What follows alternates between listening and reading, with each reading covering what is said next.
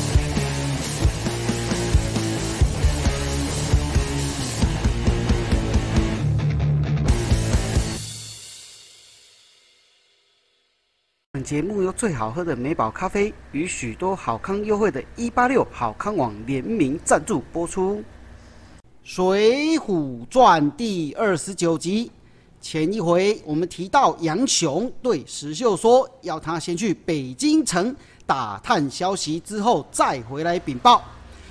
于是石秀独自一人来到了北京城，先在客店里歇了一晚。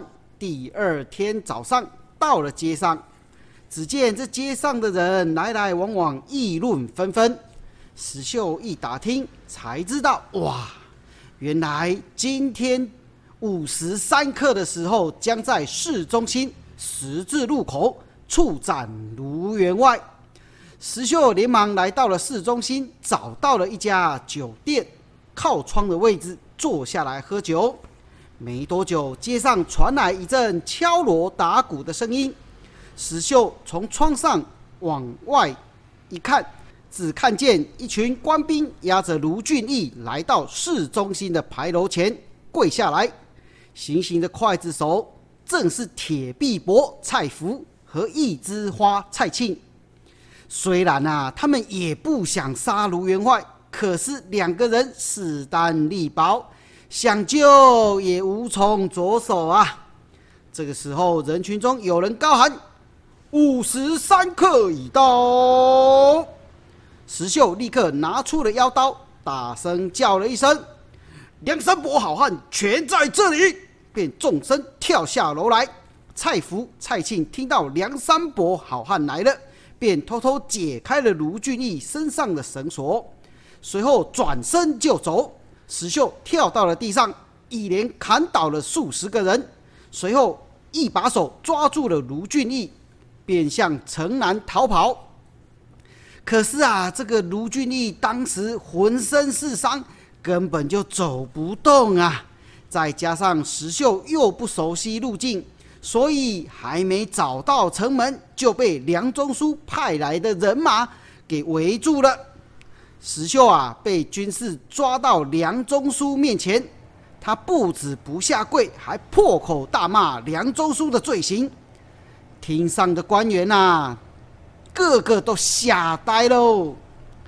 梁中书虽然生气，但又怕杀了石秀、梁山伯的人马，如果真的攻进城来，会引起朝廷的怪罪，只好忍气吞声，先把两人押入大牢，再做打算。另外一方面，杨雄则和燕青回到了梁山伯的大寨。这话说啊。杨雄把卢俊义被抓、石秀独自上京城探消息的事情告诉了宋江之后，宋江不免心中担忧。这时候啊，正好吴用派人打探消息的戴宗回来了，向宋江报告了石秀劫法场被活擒的经过。宋江大吃一惊，立刻召集众头目前来忠义堂。商讨对策，吴用说：“兄长放心，我们正好趁这个机会出兵攻打大名府。除了救出卢员外以及石秀外，也可以收些钱粮来供山寨使用啊。”其他众头领听了，个个都齐声响应。于是宋江和吴用商定下山的统领人数，由斐宣、裴宣写告示分送各寨去准备。第二天，各队人马便分批下山了，向大名府前进。这梁中书得到情报之后，决定派兵马都监天王李成和急先锋超索超。带兵前去迎战，大刀文达则留在本镇防守。宋江的阵营当中有李逵带领着五百名的手下为先锋，其他人马兵分四路，轮番上阵接应。这李成啊，超所超战了一阵之后啊，实在是抵把抵挡不住啊。这个李逵啊，力气极大。武功啊，非常的好。李成、索超只好拍马退回营寨里。梁中书得知战败的消息之后，急忙派文达率领本镇的兵马前去助战。结果因为索超被韩涛射中了一箭，文达、李成也只得护着索超，带着残存的人马一路夹尾巴逃回城内。紧闭城门不出啊！宋江率领着大军在城外扎营，准备攻城。梁中书又惊又急，连忙写了封信，派人连夜送到京城里，请蔡太师调兵遣将，火速前来应救啊！蔡太师接到了女婿梁中书的求救信之后，急忙把密使童贯、太尉高俅找来。商量该派谁带兵去救援呢？众官兵都露出了惊恐的神色，个个面面相觑，没有人敢答应这件事情。这时候，太尉身后走出来一个人，长得面如锅底，鼻孔朝天，十分的丑陋。这个人呐，姓宣，名赞，因为曾经是郡王的女婿，所以人称。丑郡马，宣战啊，上前说道：“小人有个旧事叫关胜，是三国关羽的后代，他也使了一口青龙偃月刀，所以人称大刀关胜。这人有万夫不当的武勇啊！如果能够请他出马，一定能够歼灭强贼，保国安民。”这蔡京啊，听了非常的高兴，立刻派宣战带礼物去邀请关胜。过了几天，宣战果然带来了关胜，来到了东京。和他们一起来的还有一个关胜的结拜兄弟，叫做郝思文，人称啊景木案。这个景木案啊，是古代传说中的星官名字。是十八星宿之一。这个案啊，北方的一种野狗叫做案。字呢是一个犬部，在一个干。好，回到正题，关胜认为现在的梁山伯在中兵虚人少，正好可以前去攻打，胜算较大。蔡京也觉得有理，于是调兵遣将之后，由关胜领军。一路杀奔梁山伯。宋江得知消息之后呢，便让兵马分批退回梁山伯，并与吴用商讨如何对付关胜的兵马。吴用说：“嗯，暂且先看交战的情况，再做决定吧。”这时候，宣战领兵到大寨前，登门喊战。宋江派花荣出马。花荣啊，连射了三箭，箭箭致命。宣战吓得飞马跑回本阵，关胜立即提刀上马，来到阵前。宋江啊，见关胜英勇出众，威风凛凛，便有收服的打算。于是，在林冲、秦明合力猛攻的时候，鸣金收兵。这众将官啊，都很不服气。到了晚上，呼延灼单枪匹马来到了关胜的寨外求见，告知宋江早已有了归顺朝廷之心，只是啊，林冲等人不答应。关胜此时想起了早上和林冲等人在对阵的时候，宋江忽然收兵的事，便相信了呼延灼的话，并且约好隔天晚上一起生擒。林冲一伙人，好将功折罪。这宋江啊，也蛮黑心的，竟然背叛众兄弟。第二天半夜的时候，关胜和宣战、郝思文带领着兵马前去攻打城寨，结果啊，被梁山伯埋伏的人马给拦截住了，士兵四散逃亡。三名将领则被俘虏带回了山寨。隔天在忠义堂上面，宋江亲自为三名将领解去了捆绑的绳索，并施礼赔罪。关胜看见宋江以及众头领都意气深重，在询问宣战郝思文的意见之后，三人决定入伙。宋江非常的开心。摆设酒宴庆贺，为了早日救出卢俊义和石秀，决定第二天便出兵攻打大名府。这梁中书啊，听到关胜等人已经在梁山伯入伙的消息的时候，吓得连手中的杯子都给摔破了。剑商刚好的索超自告奋勇，要去报前次中冷箭之仇。梁中书十分的开心，要他立刻出兵。可是此时啊，正是隆冬季节，连日来的积雪让兵马都寸步难行。但性急的索超根本顾不了那么的多，依旧顶着大风雪，带着兵马出城，结果就中了陷阱啦，被宋江的人马给抓住了。梁中书知道之后，更加的慌张。下令士兵固守城池，不许出战。这索超啊，在宋江等人正义感召之下，也答应入伙，一同替天行道。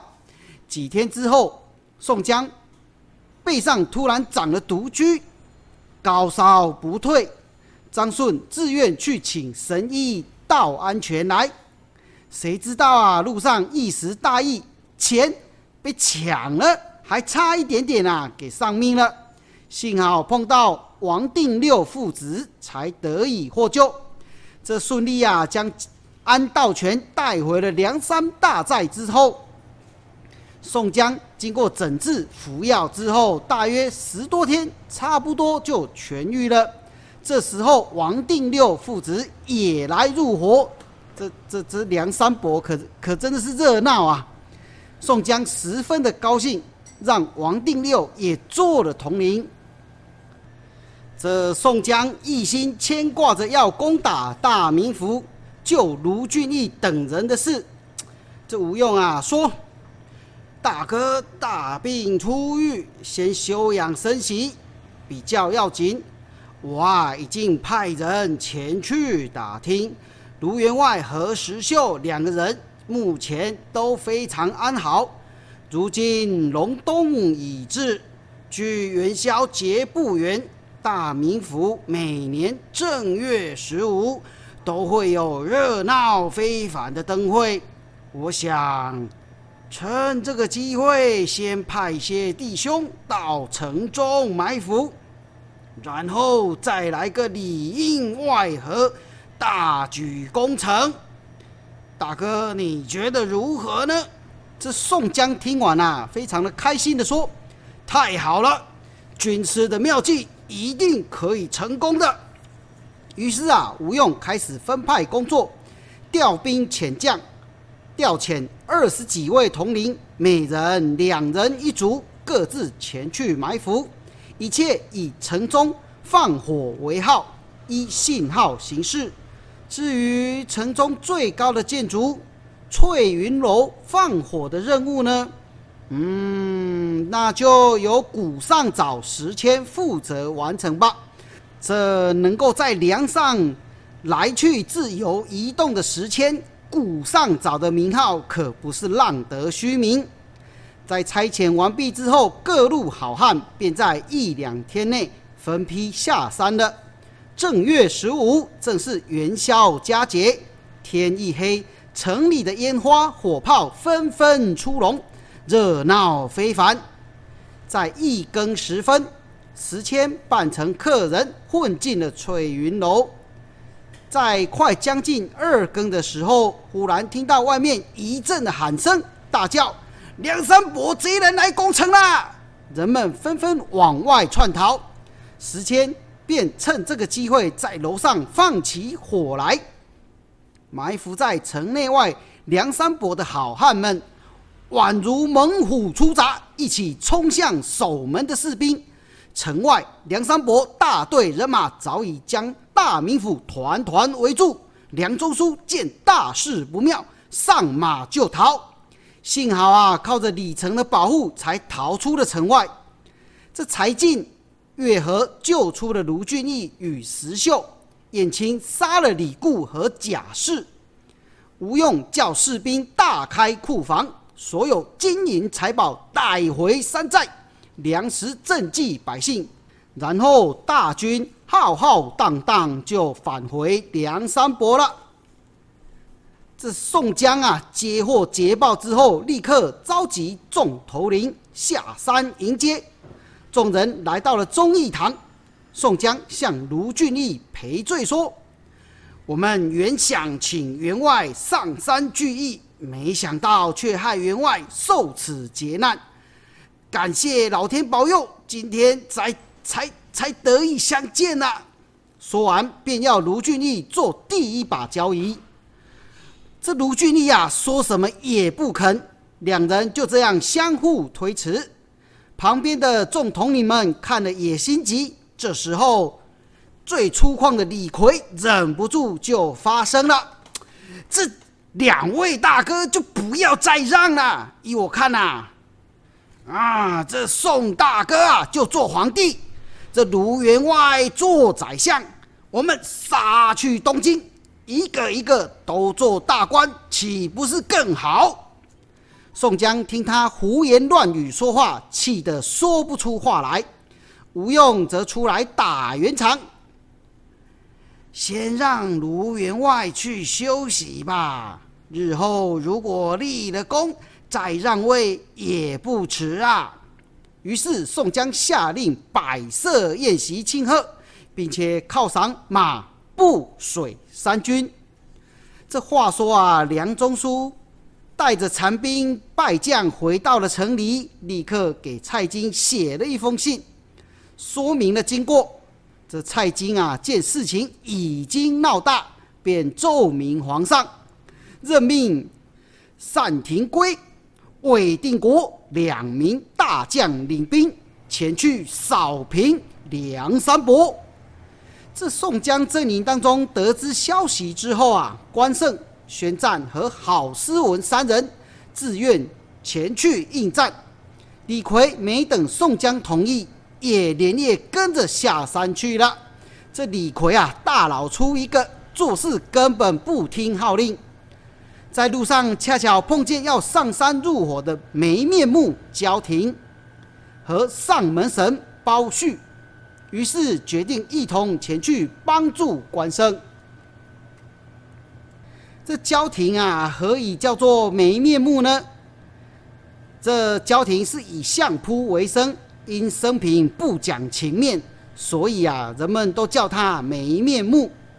而这包旭呢，脸如铁锅，双睛暴露，人称上门神，可见他的脸啊，非常的难看以及严肃啊。而朝廷所派的单廷圭，这宁州团练使，因为擅长水攻，所以人称圣水将军。而魏定国呢？为兵马团练，擅长使用火器，威力惊人，所以人称神火将军呐。这两军交锋数日都不分胜负，后来李逵等人加入了战局，终于虏获了单廷圭和魏定国。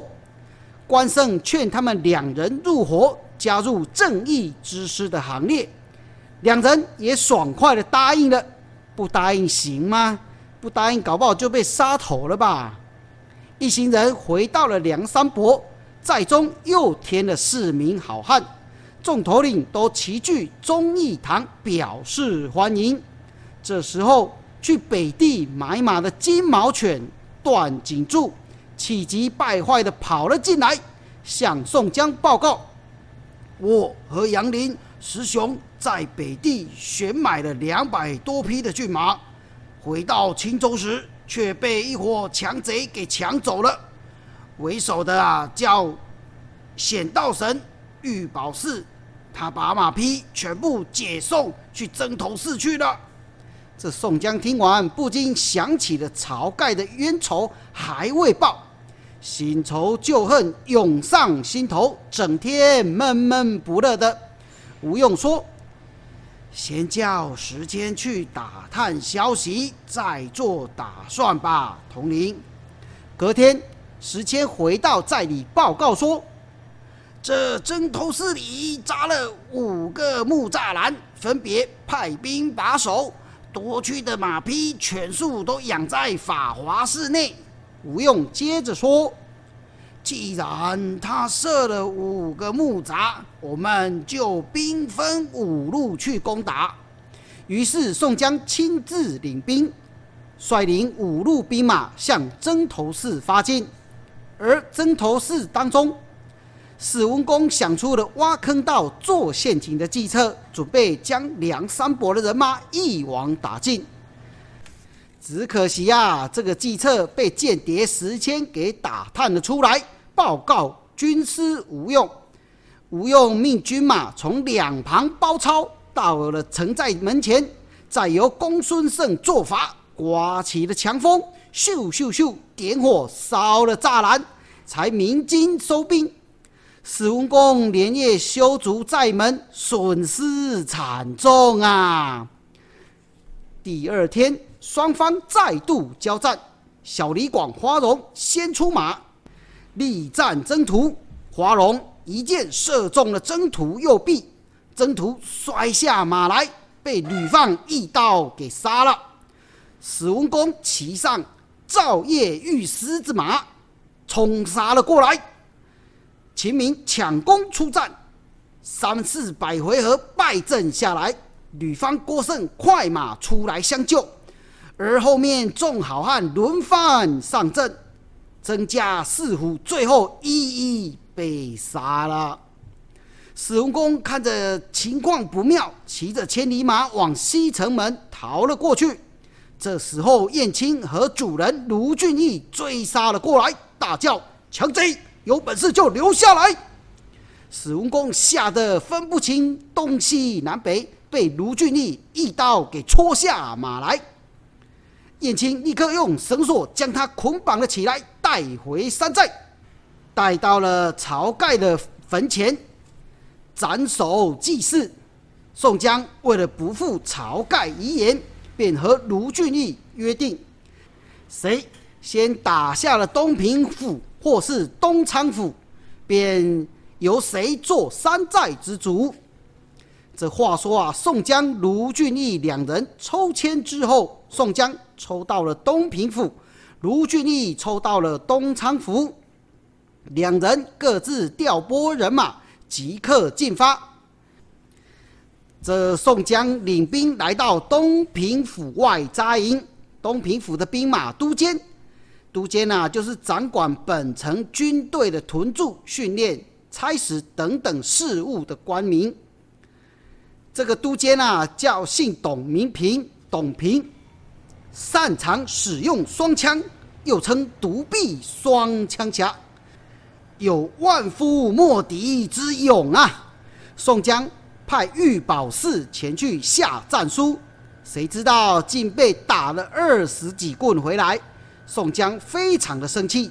决定踏平东平府。另外一方面，东平太守也派董平点招兵马杀奔宋江寨营而来。宋江摆阵迎敌，看见董平相貌人品出众，便有降服收编之意。宋江啊，派出相同善于使用枪的金枪手徐明。徐宁出马迎战，双方交战三四百回合，不分胜负。后来用计将董平引到了小路，以绊马索绊倒董平的人跟马之后，才将他活捉回宋江的营中。宋江对董平小以大义，这董平啊，早就看不惯太守平日的为人，所以便答应入伙，并且自愿。前去骗开城门，里应外合，一举让宋江给攻下东平府。我们回头再看卢俊义攻打东昌府，却连输了两阵。原来这个城中有一名的猛将，这姓张名清，善用飞石打人，百发百中，人称梅雨剑。前几天，郝思文、向冲出战，都被射下马来。宋江接获这个消息之后，决定先不回山寨，改向东昌府而来，救应卢俊义的兵马。那张清的一手飞石，着实的厉害啊！宋江到达了之后，他又一连伤了徐宁、呼延灼、燕顺、董平等等十五名的大将，还活捉了刘唐。反观宋江阵营，只生擒了张清手下两名副将公望和丁德孙。宋江收兵回来，与卢俊义、吴用等人商议：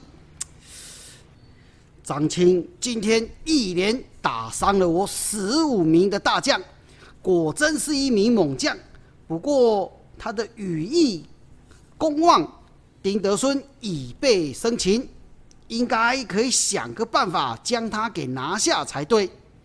吴用接着说：“大哥，请放心，小的已经想好计策了。”另外一方面，张青正在城中与太守商议对策，忽然探子来报：“报，在后不知何时出现了一百多辆的运粮车，水路上也有五百多名粮船。”而且沿路都有统领监督。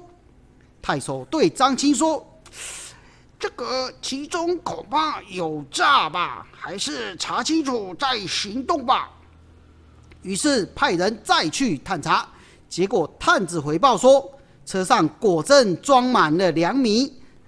张青思索了之后，便想要入夜之后先去劫粮车，再取粮船。这一天入夜，星光满天。张青走不到十里路，就看见鲁智深提着残杖，押送粮车先行。张青立刻射出了一石，正中鲁智深的额头，顿时鲜血直流。张青大喝一声，飞马奔了过来。幸好武松死命救回鲁智深，粮车则被张青给夺走了。张青见车上满是米粮，非常的开心。接着把粮船上面的米粮也一并收归过来啊！到了水边，忽然乌云密布，黑雾遮天。原来这就是公孙胜施的法术。这张青啊，真的是唔知西哇！他不晓得这梁山伯里面水路是最强的。张青看着前方伸手不见五指，心慌意乱，想要退回。可是四下喊声震天，河中冲出了李俊、张衡等水军统领。这梁山伯的水军呐，非常的厉害，人才云集。梁山伯的水军作战从未输过。李俊、张衡窜出水面的时候，三两下便将张青用绳索给绑了起来，其他的小喽啰则去攻城。没有张青守护之后，这个太守只好束手就擒了。宋江的人马杀进城中，先救出了刘唐，再将张青押解上来。曾被打伤的弟兄们看见了，都想要上前杀了他，却被宋江出手制止了。张青眼见的宋江如此的讲义气，立刻投降，叩头下拜。宋江折剑为誓说：“众兄弟，如果要报仇，就如同这支箭一样的下场。”就这样，张青也入伙了。回到了山寨，宋江命人放了公望、丁德孙。两人见张青已经入伙梁山伯，便也叩头受降。此外啊，又添了张青推荐的寿衣黄浦端。宋江非常的欢喜，连忙设宴款待。这算一算啊，在中的大小统领正好是一百零八名啊。宋江对众头领说：“宋江自上山以来，仰赖各位大哥英雄的相助，立我为山寨之王。而如今我们梁山伯聚集了一百零八位的同龄，这实在是……”古今往来所少见的，所以我想请公孙胜先生设坛祭祀，以报答天地神明眷顾之恩。另外一方面，也可以超度无辜被拖累受害的人。众头领啊，都认为这个主意非常的好，于是选定了四月十五这一天开始举行，由宋江、卢俊义为首。吴用率领了众头领为次，念香祈祷。这天夜里三更时分，只听到天上一声响，一团火球滚了下来。好听，好听，有趣，有趣。到底这一团火球是上天要惩罚梁山伯所下的天谴呢，还是有什么事情要发生呢？欲知后事，我们下回分晓。